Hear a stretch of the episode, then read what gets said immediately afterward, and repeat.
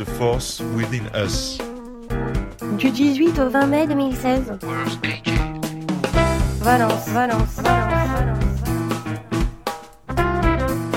Roland François Gillet, How to use the force within us. Haute École de Bruxelles, Bruxelles, Bruxelles, Bruxelles. Sur le trottoir d'à côté. Bonjour à vous, Euh, Roland Paulfay, vous êtes formateur éducateur à la Haute École de Bruxelles, mais également chercheur au centre d'études et de recherche sur les interventions socio-éducatives.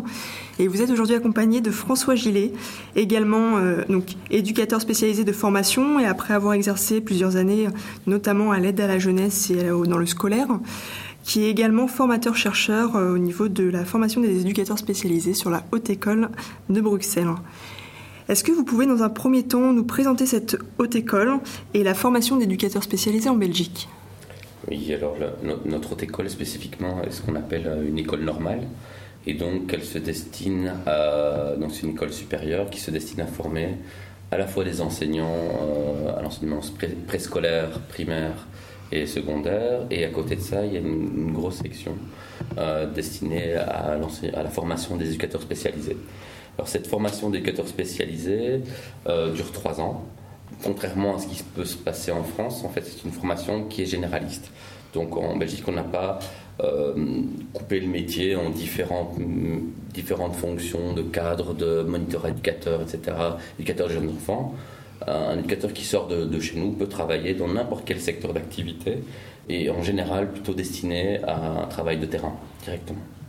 Et au sein de cette école, il y a également un centre de recherche. Oui, euh, c'est un centre de recherche qu'on a fondé il y a maintenant euh, 3-4 ans avec, euh, avec François, euh, dont la, fonction essentielle, la thématique principale plutôt, est une- se concentre sur l'étude du geste professionnel. Donc on- on- le premier constat qu'on a eu en tant que formateur d'éducateur, c'est que non seulement nos étudiants, mais aussi des professionnels qui ont pourtant beaucoup d'expérience, ont énormément de mal à expliquer euh, la subtilité et la dimension symbolique de leurs actions euh, sur le terrain.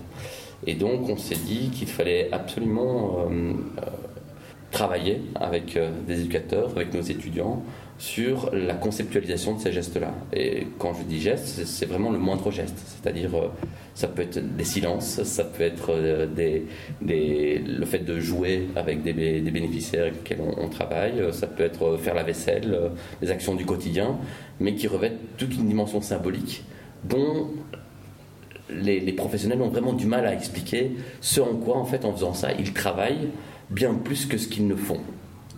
Oui, le métier de l'éducateur, c'est un métier, euh, comme disent nos amis anglo-saxons, de, de cœur, de, de tête et de corps. quoi. Il y a tout- toute la personnalité qui intervient.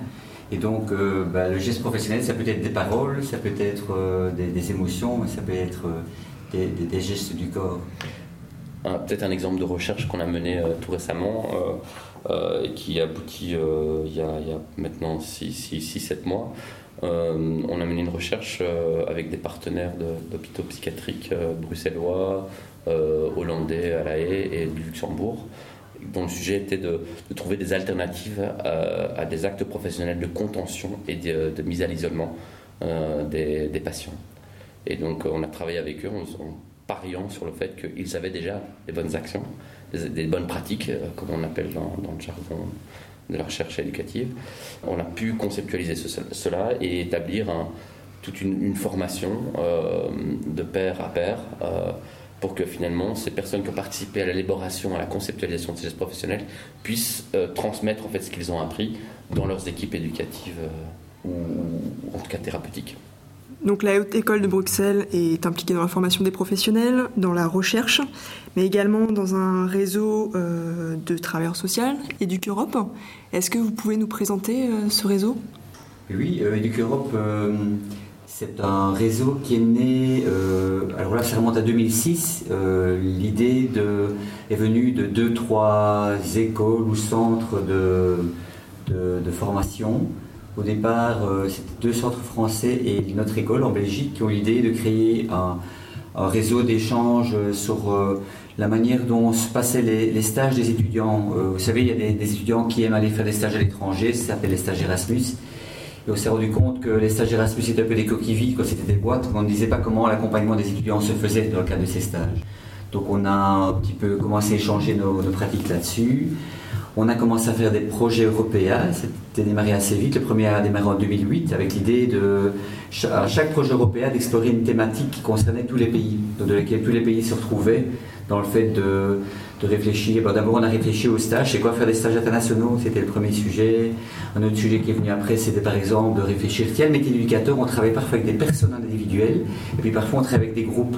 Et souvent, on travaille avec les deux en même temps. Et comment on gère ces, deux relations très différentes euh, un autre sujet qui a été fait, c'est sur l'éthique professionnelle, par exemple, et sur les valeurs dans le métier d'éducateur. Et voilà, il y a eu plusieurs sujets comme ça qui se sont développés. Et le réseau s'est agrandi. On était trop au départ, maintenant on a une dizaine d'institutions. Les pays se sont élargis aussi. On est, passé à l'Espagne, l'Italie, la France, le Portugal, la Roumanie, la Belgique. Et c'est pour ça qu'on se retrouve là aujourd'hui maintenant à Valencia, parce que c'est un ces derniers programmes qui était monté euh, donc entre 2014 et 2016 sur le thème de, du DPA, donc le développement du pouvoir d'agir. C'est un programme qu'on termine maintenant. Tous ces programmes permettent d'apprendre à mieux se connaître. Chaque fois qu'on réfléchit à fond à une thématique, ben forcément on entend comment l'Espagne parle de ça, comment la France parle de ça, la Pologne parle de ça, la Roumanie, la Belgique. Et c'est vraiment intéressant ces décalages internationaux parce que ça amène un peu, euh, ça amène un peu à non seulement se dire euh, comment on travaille en, tant qu'éducateur, mais, pourquoi finalement on travaille comme c'est que les Espagnols travaillent différemment? Pourquoi les Roumains ils parlent pas de ça et que nous on n'arrête pas d'en parler et, vice versa Ça c'est intéressant, c'est ce décalage international. en, travaillant aussi en- au-delà du discours. Euh, parce que quand on parle de- du développement du pouvoir d'agir, en fait, on tombe très vite sur un consensus, tout le monde est d'accord, on faisait déjà ça avant, etc. Mais quand on, quand on aborde cette thématique par la pratique, euh, on se rend compte que du coup, c'est pas du tout une réalité cette mise en commun. Que, que du coup, on a des pratiques très très différentes et donc du coup, il y a euh, peut-être pas nécessairement une harmonisation. C'est pas le but d'harmoniser les pratiques professionnelles dans les différents pays parce qu'elles sont locales et culturellement situées, mais que euh, mais néanmoins, on peut s'inspirer des bonnes pratiques que les uns et les autres peuvent avoir pour développer la créativité chez chacun des pays partenaires. Si vous deviez retenir quelque chose de ce projet européen sur euh, le développement du pouvoir d'agir, ça serait quoi aujourd'hui? Euh, effectivement, ça, ça va beaucoup plus loin qu'on avait même imaginé. Donc on avait compris, en fait ce projet n'a pas démarré sur une idée de, de développement du pouvoir d'agir immédiatement, on cherchait une manière de, de- de réfléchir l'intervention avec deux publics, c'était les, jeunes en difficulté et les, et les adultes de la pauvreté, c'était deux publics sur lesquels on voulait travailler. Et puis euh, il s'est fait que le, c'est cette... euh, cette pensée développement du pouvoir d'agir était un petit peu à l'œuvre de notre école parce qu'un de nos collègues, Liézid de Hasseni, qui n'est pas avec nous pour le moment mais qui en faisait partie, avait suivi une formation là-dessus. Et on sentait que chaque fois qu'on essayait de, de réfléchir à une manière d'intervenir avec ces publics, euh, le fait de devoir redonner à ces personnes, c'est même pas nous qui les redonnons, mais c'est permettre à ces personnes de retrouver la force qui est en elles-mêmes était quelque chose d'important, aussi bien pour les enfants vivant dans des milieux, dans des familles euh, déstabilisées, que pour les, adultes dans la, pauvreté. Et donc un peu le, projet est devenu un projet sur comment utiliser le développement du pouvoir d'agir avec ces deux publics. C'est comme ça qu'on est arrivé à, ce programme. Et on en ressort avec l'idée que non seulement euh, l'ensemble des personnes qui ont, travaillé à ce projet, qui ont participé au groupe de recherche-action sur ces thématiques, euh, se disent oui, on touche quelque chose d'important. C'est, aussi bien les éducateurs que les bénéficiaires qui ont participé, que les, formateurs comme nous qui, formons les futurs éducateurs spécialisés. Autant on se dit que c'est important, autant on a envie de continuer. Et dans les projets qui vont venir dans la suite d'Educ Europe, cette question de DPA va être probablement une dimension qu'on a envie d'approfondir encore. Si, je devais moi choisir euh, euh, un, mot euh, qui synthétiserait un petit peu, qui symboliserait les, processus que nous avons co- connus ces deux dernières années, ce serait la fraternité. Avant même les échanges conceptuels, les conflits cognitifs que nous avons pu avoir, c'est le développement d'une réelle fraternité, de se comprendre à travers nos pratiques professionnelles, comment ces êtres humains ont pu nouer des relations au-delà des différences interculturelles qu'il peut y avoir entre eux. Merci à vous euh, pour votre temps, vos explications et votre partage d'expérience. Avec plaisir.